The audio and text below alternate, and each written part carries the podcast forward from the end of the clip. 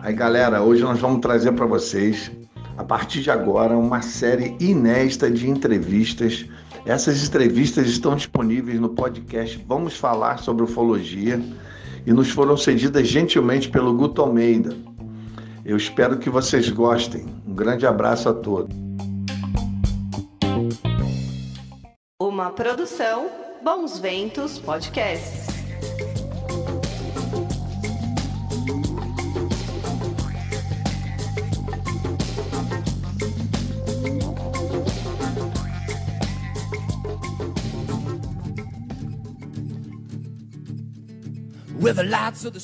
Menina e menino, tudo bem? Eu sou o Guto e você está ouvindo o podcast Vamos falar sobre ufologia. Como te disse no programa anterior, agora nós também estamos no YouTube. Se você curte esse nosso bate-papo, se inscreve lá. Eu preciso de 100 seguidores para conseguir um nome personalizável para o canal. Você me ajuda? Vamos que vamos, rapaziada. Vamos difundir aí a ufologia. Queria mais uma vez agradecer a nossa audiência. Muito obrigado ao pessoal do Japão, especificamente ali em Osaka, que está escutando a gente por lá, e também de Bauru, no interior de São Paulo. Muito, muito obrigado, galera. E sem mais delongas, hoje teremos mais um daqueles programas aula com o querido ufólogo Arthur Sérgio Neto, que vai contar pra gente novos fatos e evidências sobre o caso Varginha, 24 anos depois. Eu tô fazendo esse programa para você porque o nosso programa Caso Varginha é o que mais tem audiência disparado, assim, sabe? é muita audiência o nosso caso Varginha, então vou fazer esse número 2 com novas evidências e com novos casos com esse cara que teve ali. O Arthur ele teve em Varginha desde quando o caso veio à tona, em 20 de janeiro de 96. E por todo esse período até hoje ele se atualiza e busca coisas novas sobre o caso. Então, ninguém melhor que ele para falar sobre Varginha com a gente. Pô, vai ser demais. Então vamos saber mais sobre esse que é o principal caso da ufologia no planeta, na minha humilde opinião. E aí, Arthur, tudo bem, cara? Bom, prazer falar com você de novo. Muito, muito obrigado aí por participar, viu? Você atuou ativamente no caso Varginha. Como é que você chegou nesse caso e como é que foi começou tudo isso para você? Mais uma vez, Guto, obrigado pelo convite, por estar aqui no programa Vamos falar sobre ufologia. Bom, eu cheguei ao caso Varginha através do Marco Antônio Petit nós fazíamos parte do grupo dele na época e quando ele foi quando foi solicitada a, a presença dele lá em Varginha por conta do caso através do Birajara, da doutora Irene Gran e tudo mais, ele foi para lá e, e, nos chamou para irmos juntos. E eu passei um, pouco mais de um ano indo a Varginha, sempre acompanhando o Petit. É, poucas vezes ele foi sozinho, sempre que ele ia, eu ia também. Eu faltei algumas, algumas datas, por exemplo, no dia daquela reunião que foi divulgado o nome dos militares, eu não, não estava presente. Mas eu estive presente em quase todas as oportunidades do caso Varginha mesmo um ano após o caso, a gente continuou indo lá quase que mensalmente. Então foi a oportunidade. Nessa época eu fazia parte de um grupo de pessoas, de ufólogos, que dávamos apoio aos principais protagonistas do caso, que era o Claudeir, o Petit, o Berajara e o Pacatini. Só que por trás dos quatro tinha um grupo de, de ufólogos que ia esporadicamente ou frequentemente e dava apoio a, aos principais pesquisadores. Nesse grupo que eu lembro tinha o João Marcelo, tinha o, o Edson Boaventura, numa oportunidade eu vi lá os, os irmãos Maldini, é, Renato Travassos, Alexandre Bonfim, todos os amigos nossos da, da ufologia daquela época. Então era isso, nós fazíamos parte de um grupo que dava apoio aos principais protagonistas do caso. É, Então, bora conversar aí sobre mais detalhes e novos indícios do caso Varginha. Para começar aí do começo, Arthur, existem novas evidências de que os militares já sabiam que os OVNIs iriam cair ali. É correto afirmar isso? Em relação aos agricultores que viram ali aquele OVNI saindo uma fumaça branca, em que, em que dia exatamente eles viram? Como é que ficou isso? É, a princípio houveram muitas dúvidas sobre a data exata do, da suposta queda do, do, da nave, né, do objeto. Mas, é, apesar das dúvidas iniciais, que a princípio todos pensavam que tudo aconteceu a partir do dia 20, mas com o passar dos anos, outras evidências foram acontecendo e ficou demonstrado que, na realidade, a queda teria acontecido no dia 13 e a dona Oralina e, e, o, e o marido dela teriam visto também na madrugada do dia 13, de, de 12 para 13.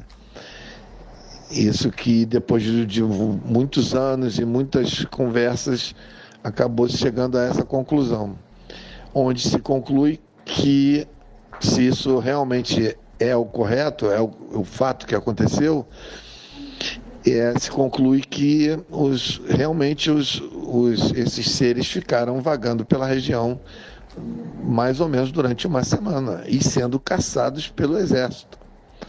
Né? Agora, sobre essa questão também de, de, de que os militares teriam sido avisados, existe muita controvérsia, mas tudo leva a crer. Alguns fatos novos foram surgindo. É, é importante lembrar que existem pesquisadores que até hoje estão levantando informações novas sobre o caso. E aí, à medida que levantam informações novas, muita coisa vai mudando.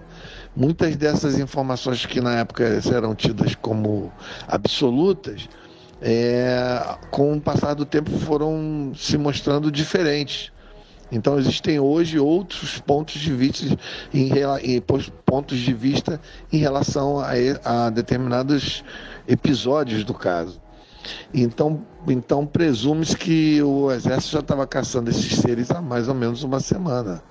Por isso, também, aí já é fato, é, conclui-se que é a razão porque tantos seres foram vistos nas imediações. É, seres idênticos ao de Varginha foram vistos na, em estradas nas, nos municípios da região, foram vistos em outras cidades próximas. Foi, foi visto um ser dentro do zoológico, lá pela dona Terezinha Kepler. É, não foi só o depoimento dela de que viu outro ser. Vários outros depoimentos foram surgindo, está na reportagem da TV vários outros depoimentos em cidades próximas, em, em localidades próximas, também é, afirmaram, outras pessoas afirmaram ter visto seres parecidos. Então, quer dizer, agora, é, hoje, o, o Marcão, Marco Leal e o e o João Marcelo estão levantando muitas informações novas que modifica a maneira como se pensou determinados fatos daquela época. Hoje tem muita coisa nova para surgir por aí devido ao levantamento desses pesquisadores que continuam indo atrás dos fatos. A distância do local da Fazenda Maiolino, que é o local da queda, informado pelo Carlos de Souza, lá o aviador, era aproximadamente ali do, do, do, peri, do perímetro da estrada que é, faz fronteira ali de Três Corações com Varginha, daquele trecho da estrada até lá, mas até o local da entrada da Fazenda Maiolina, é, eu lembro que seria mais ou menos de 20 a 25 quilômetros. Então, quer dizer, a distância que supostamente os, os, os seres se espalharam pela região eh, estava a mais ou menos 25 quilômetros de Varginha ou de Três Corações, porque uma cidade é do lado da outra. Nossa, é muito louco, né? Pensar nessas criaturas vagando aí por sete dias, né? Que, que loucura, né, meu? É muito, muito doido mesmo, né? E aí explica a distância, né, em que a nave caiu e onde eles apareceram, que era relativamente longe, né? E uma outra dúvida, o Arthur, que eu tenho, você acha que os militares americanos ou a NASA é, induziram os ufólogos ao erro ali no começo, nas primeiras informações ou nas entrevistas que eles deram depois? Porque eu sei que, né, em diversos casos eles infiltram é, ali militares que dão informações erradas, meio que despistando, né? Você acha isso que isso aconteceu no caso Varginha? Sim, isso é uma hoje é uma possibilidade a se pensar. Por quê? Nós temos que ter em mente que nós não estávamos lidando com gente despreparada. Nós, nós nos, nos, os, os, ufólogos da época não estavam lidando com, com é, civis comuns, com gente despreparada.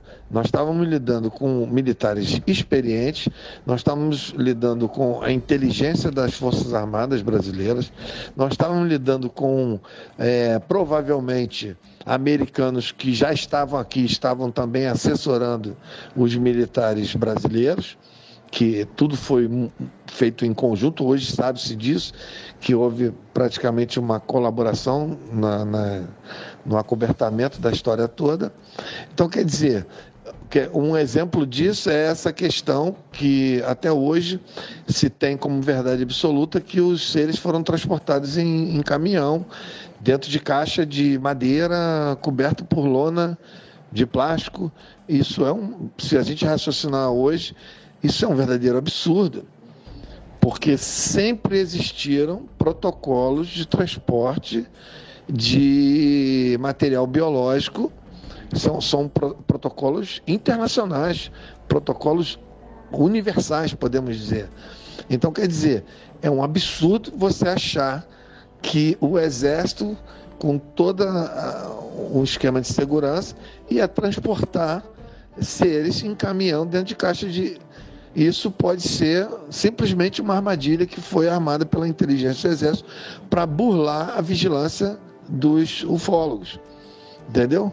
Porque existem hoje outras informações de, outras, de outros militares que não foi muito valorizado e essas informações dizem taxativamente: os seres foram transportados em helicópteros que desceram dentro da ESA e levaram os seres com todo o esquema de proteção biológica. Tudo que vem do espaço sempre passou por quarentena, sempre passou por área é, trabalhada na, na, na, na sepsia, na área esterilizada. Sempre houve um cuidado muito grande dos, dos americanos, principalmente, ou, de todos que têm aparatos no espaço, de que tudo que vem do espaço tem que ter um cuidado absoluto. Hoje já não existe mais quarentena para os astronautas, mas existem uma série de procedimentos que mantêm esse nível de segurança.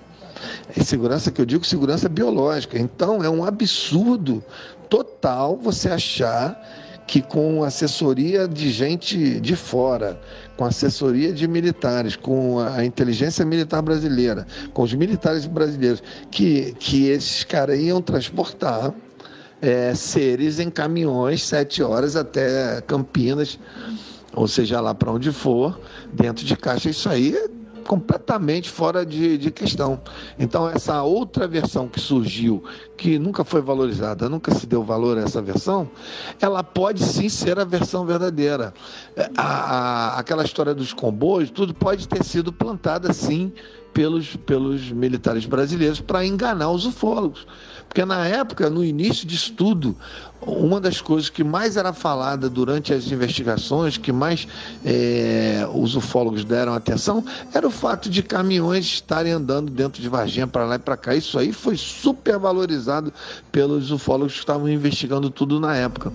Quando na realidade é, o, o, exército pode ter percebido isso, ah, então é isso, eles estão valorizando isso, então faz, faz o seguinte, ó, bota um comboio hum, é, para sair e deixa os soldados verem deixa os soldados acharem que está transportando alguma coisa, porque isso, essa também é outra questão. Eles provavelmente esconderam várias, é, vários procedimentos durante o transporte, armazenamento, vários procedimentos provavelmente foi escondido dos próprios participantes, dos próprios soldados, motoristas de caminhão e militares e suboficiais da época.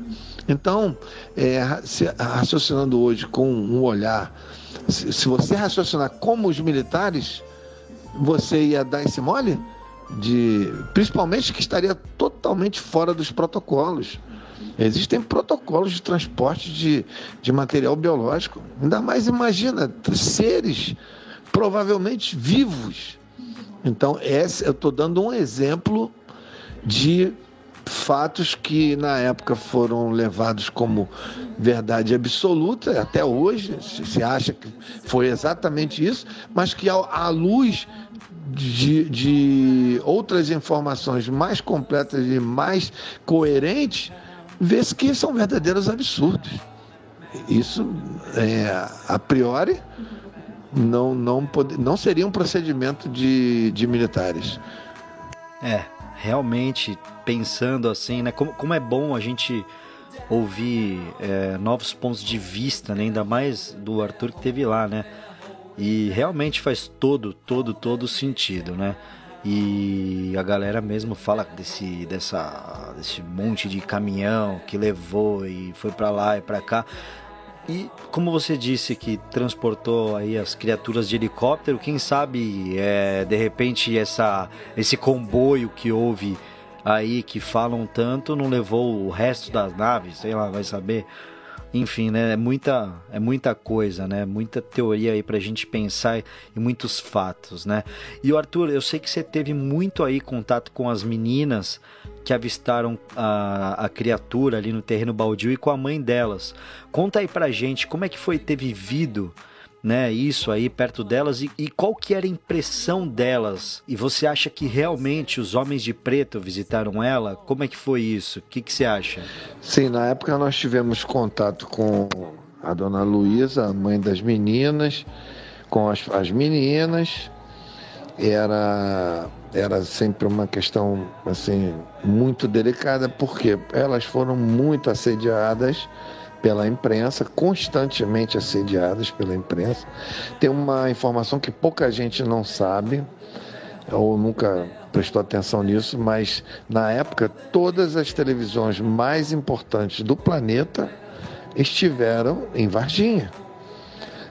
E, e, e esse pessoal de televisão não ia lá só para entrevistar, fazer uma reportagem. Eles iam, eles queriam que as meninas fizessem recon, reconstituição fazer aquela dra dramatização, aquela reconstituição. Então tinha que encenar. Então eu tive oportunidade, junto com o Petit e outros membros, a gente teve lá num, num fim de semana que a Paramount estava lá fazendo reportagem com as meninas. Foi um verdadeiro sacrifício, um calor danado, um sol danado, e grava e, e não ficou bom, e grava de novo, e as garotas de saco cheio. Ah, detalhe muito importante: poucas televisões pagaram alguma coisa para as meninas o que era mais do que merecido, porque é, eles alugavam as meninas praticamente o dia inteiro, às vezes mais de um dia, para gravar essas, essas histórias aí, essas, essas encenações que as televisões estrangeiras gostam de fazer.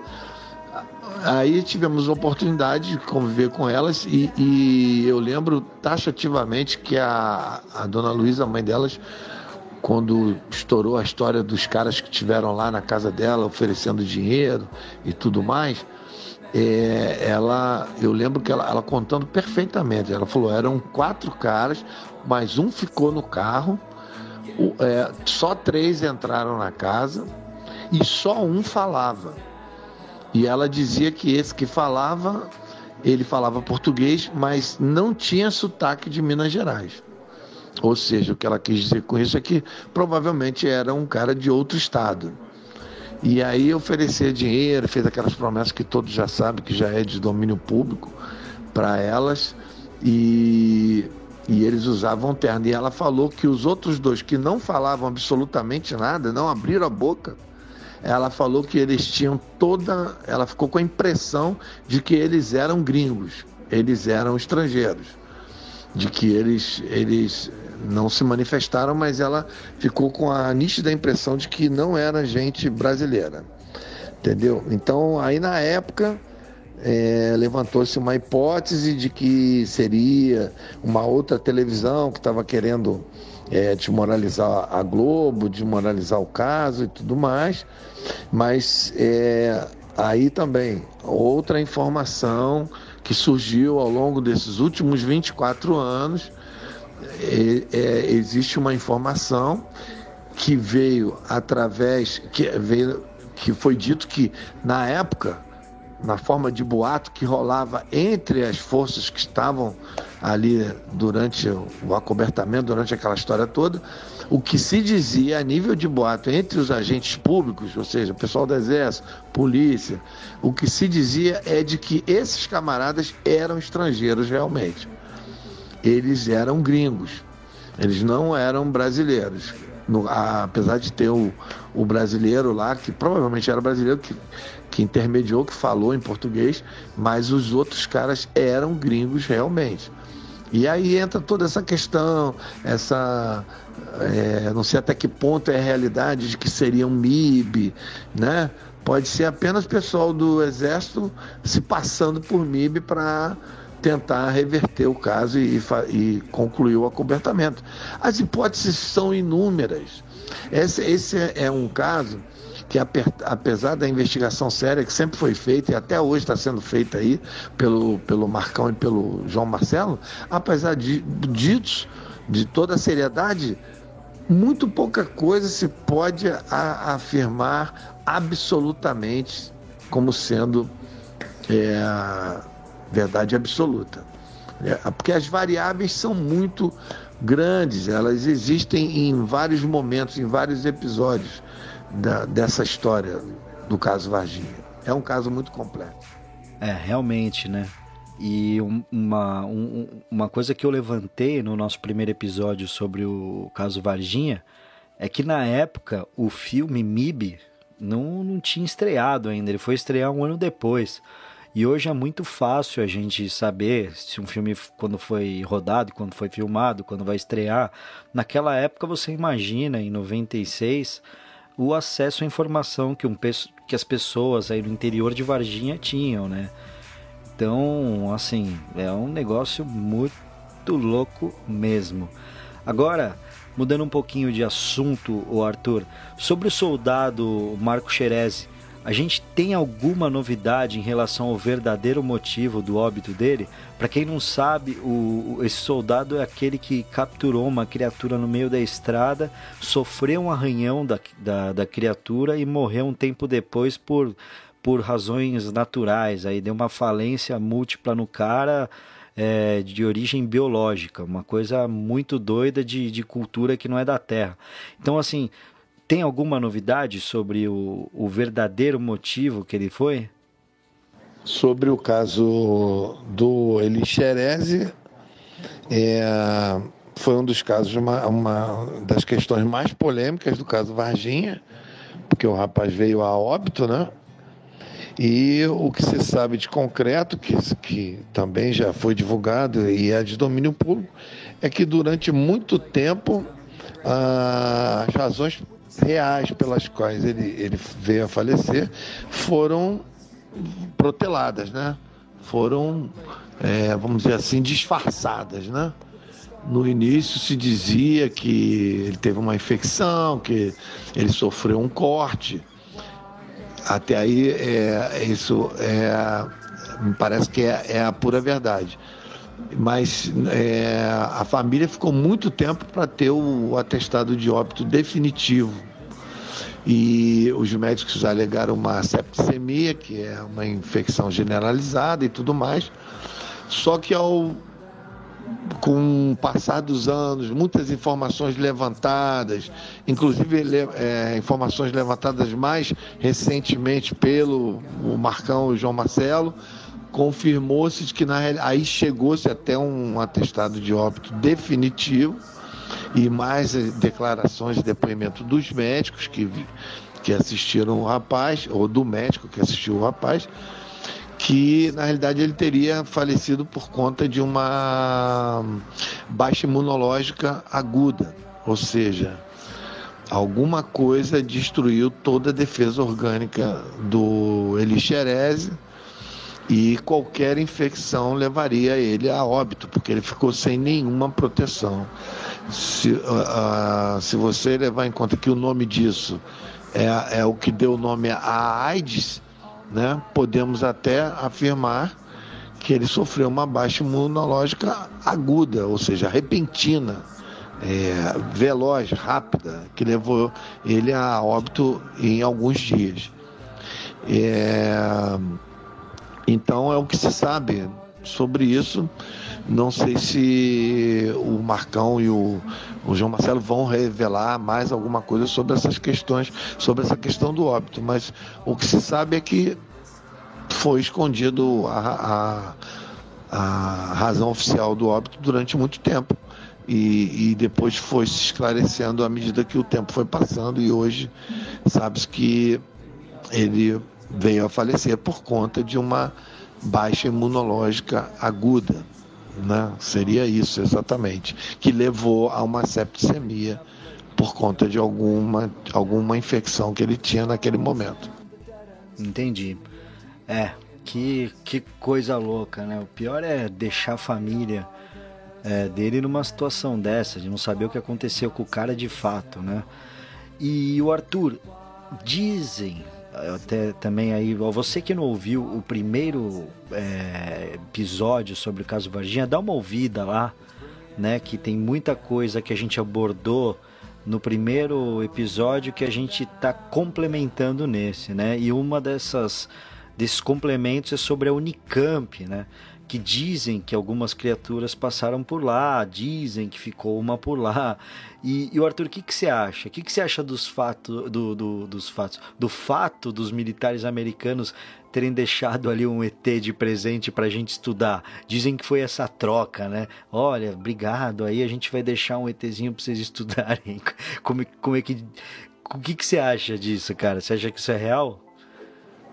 Olha, Guto, essa eu queria saber da onde que tiraram essa história. Porque isso me parece bastante fora de questão, bastante incoerente esse tipo de informação, porque o que é dito é que muitos acordos na área comercial, militar, é, foram feitos por conta de, dos americanos levarem todo esse material. Só que com o passar dos anos, descobriu-se uma outra, uma outra questão que na época não era falada. Os americanos, eles têm sim, com todos os países parceiros comercialmente, que eles têm, mantêm relações é, diplomáticas, é, eles têm um acordo de resgate de material espacial.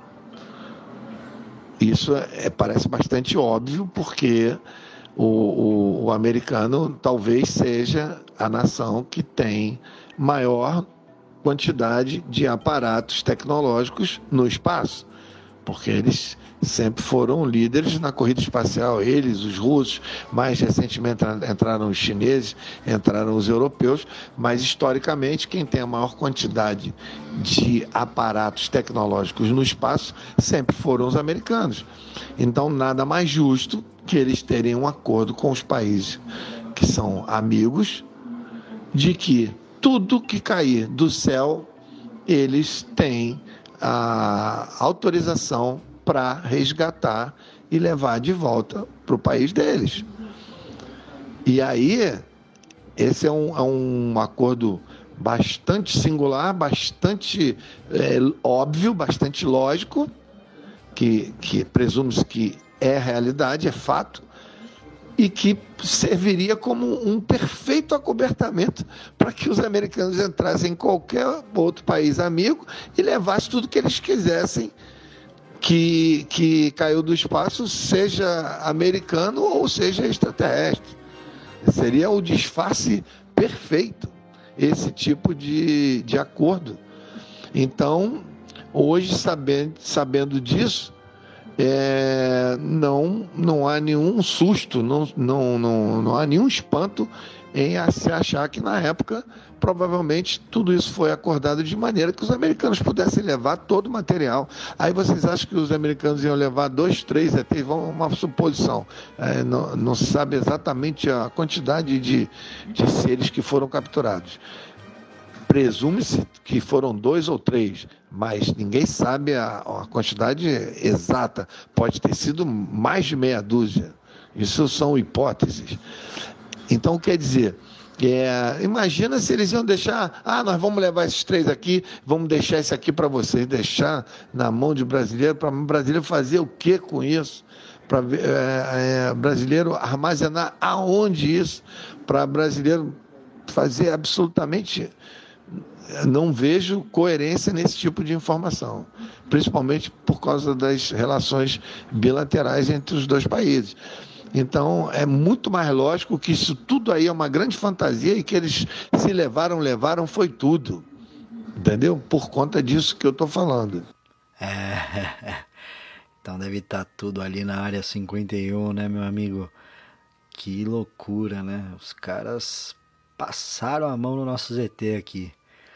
E o Arthur, a gente sabe que, que, que você teve aí até pelo você falou antes, uma intimidade com os principais ufólogos, né, que participaram do caso, que estavam à frente ali, o, o, o, o Pacatini, o Birajara, né, e tem uma história aí nebulosa, né, todo mundo, ninguém entende como que pessoas tão ativas, né, que tinham tanta coisa na mão, que levavam isso tanto a sério, que investiram tanto tempo e dinheiro nesse caso, por que, que você acha que eles desistiram assim abruptamente? Depois de tanta evolução e de chegarem tão, tão, tão, tão perto de revelar a verdade, o que, que você acha que aconteceu, cara? Bom, essa é uma pergunta bastante delicada porque é, como é que a gente vai saber, né? É o único dado que existe, que é concreto e objetivo, é que naquele inquérito policial militar que foi aberto pela ESA, os únicos dois que foram chamados para depor foi o Birajara e o Pacatini.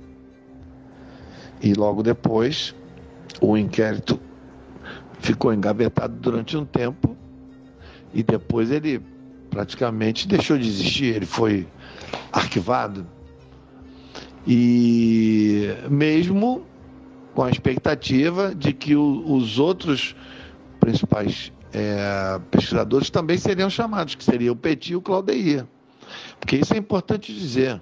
Os, os quatro principais pesquisadores do caso Varginha foram Pacatini, Birajara, Petit e Claudeir Covo. Então é o seguinte, é, existia na época uma expectativa de que o Exército também ia chamar o Petit, de que o Exército também ia chamar o Claudeir, e acabou não acontecendo absolutamente nada disso. O, o, o, as, as, as, as conversas foram encerradas ali. E, e aí, meu amigo, quem tem sua família, sua profissão, sua vida, é, eu não sei o que foi dito para eles lá, que alguma coisa fez com que eles repensassem toda a situação. E aí é uma coisa que é puramente especulativa da minha parte, eu não posso falar pelo Birajara, nem falar pelo Pacatini. É, é, eles resolveram, o Pacatini mais abruptamente, simplesmente desapareceu, e o, o Birajara gradativamente foi se desligando da ufologia. É, antes de se desligar totalmente, ele já manifestava que estava bastante desanimado, bastante, inclusive, decepcionado com tudo, o rumo que a ufologia estava tomando, né? E, ao final de tudo, ele resolveu é, pular fora. Foi muito criticado, mas hoje eu vejo com bastante clareza que isso é uma decisão pessoal, entendeu? amanhã ou depois, eu ou qualquer outro ufólogo que está nativo ainda, se resolver sumir, desaparecer e não dar a menor satisfação, também vai sofrer o mesmo, a mesma quantidade de críticas, vai, vão levantar milhões de hipóteses sobre os porquês, mas isso não cabe a nós, isso é uma decisão puramente pessoal e responsabilidade total dos, dos dois citados, do Birajara e do Pacatini. E, e eu tenho a grata satisfação de até hoje ter o contato do Birajara e, e respeitá-lo como sempre foi um dos maiores ufólogos que esse país já teve. Eu considero um dos ufólogos mais sérios que esse país já teve. É um verdadeiro professor para nós que estamos aí, é, somos alguns anos mais jovens nessa batalha de, de ufologia no Brasil. Então é isso. Sobre isso, não, não se tem muita coisa para dizer. Isso foi uma decisão, na minha opinião, uma decisão pessoal dos dois. É, né? A gente tem que respeitar a decisão deles, mas que é estranho, é estranho, né, cara? Porque eles estavam tão ativos e de repente já era, né? É até triste, né? Porque eu acho que a gente chegou muito perto de saber a verdade. Um dia eu acho que a gente vai saber a verdade sobre o Carlos Varginha, mas eu acho que a gente estava perto e, e simplesmente voltou para trás, né? Agora é, o pessoal tá terminando aí de, de juntar todas as informações para falar. É isso que aconteceu, meu amiguinho. Vamos fazer o quê? O Arthur, outro fato curioso que eu fiquei sabendo, que é até cômico, é sobre uma suposta briga de militares para poder ter acesso às criaturas e os restos da nave. Você sabe mais sobre esse caso? Você pode contar para gente como é que foi isso? É, essa informação é, não é nenhum segredo, essa informação está no livro do, do Petit, sobre o caso Varginha. É, ali o Petit obteve a informação que durante a reunião, que isso é uma lendária reunião, que se sabe que, que aconteceu, uma reunião do, de, do, de todos os estados das Forças Armadas, o Estado-Maior das Forças Armadas, é onde essa história toda com os americanos foi resolvido e aonde o, o material recolhido teria sido apresentado. Só que foi apresentado apenas para algumas autoridades. E aí é, é, tem essa história de que alguns oficiais de mesma patente ficaram muito irritados, diz que teve aquela contradição, porque militares de mesma patente, uns estavam autorizados a ver o material e outros não estavam autorizados a ver. E aí teria havido essas divergências e esses problemas entre os militares durante essa reunião do, do Estado-Maior das Forças Armadas que teria supostamente acontecido em São José dos Campos, uma coisa dessa. Então, é, é uma informação que só quem lê o livro do Petit sabe, porque está lá e, e, com fonte fidedigna essa informação. Então, sobre isso, é, é apenas um fato bastante curioso, bastante interessante, mas é, tudo indica que é fato. É, tá vendo, pessoal? É, briga de vaidade tem em todo lugar, meninada não é só no seu trabalho, não, do, do chefe que, que acha que tem mais direito que o outro, do funcionário que quer ser mais que o outro, é em todo lugar. Todo mundo quer. tem briga de vaidade em todo lugar, meu amiguinho. É foda. Aí você imagina, né? Essa briga de cachorro grande para poder ver o ET. Imagina a treta dessa galera. Mas é isso aí. Pô, Arthur, sem palavras, cara, muito, muito, muito obrigado aí por ter conversado com a gente mais uma vez, ter feito esse programa. Porra, demais, eu adoro ouvir histórias. Você conta é, história aí de, pô, é muito gostoso ouvir você falar, né? E ainda mais você que, que teve lá, que sabe tudo sobre isso.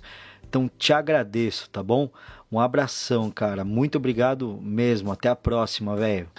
Para finalizar, eu queria agradecer a você, Guto, pela oportunidade e dizer que é, tem que tomar muito cuidado com qualquer informação que venha sobre o caso Varginha sem uma fonte é, de credibilidade, sem uma fonte fidedigna, porque ele foi um dos casos mais contaminados, talvez, da ufologia mundial. Porque até hoje, um exemplo, essa questão aí, que foi deixado um ET aqui, várias outras questões ao longo desses últimos 24 anos, surgiram questões é, completamente sem fundamento, completamente sem uma origem de credibilidade, completamente fora de, de, qualquer nível de coerência. Você já percebe na, nas colocações que são verdadeiras fantasias. E em sua maioria de pessoas que nunca foram a Varginha, que nunca fizeram absolutamente nada de relevante para a ufologia brasileira.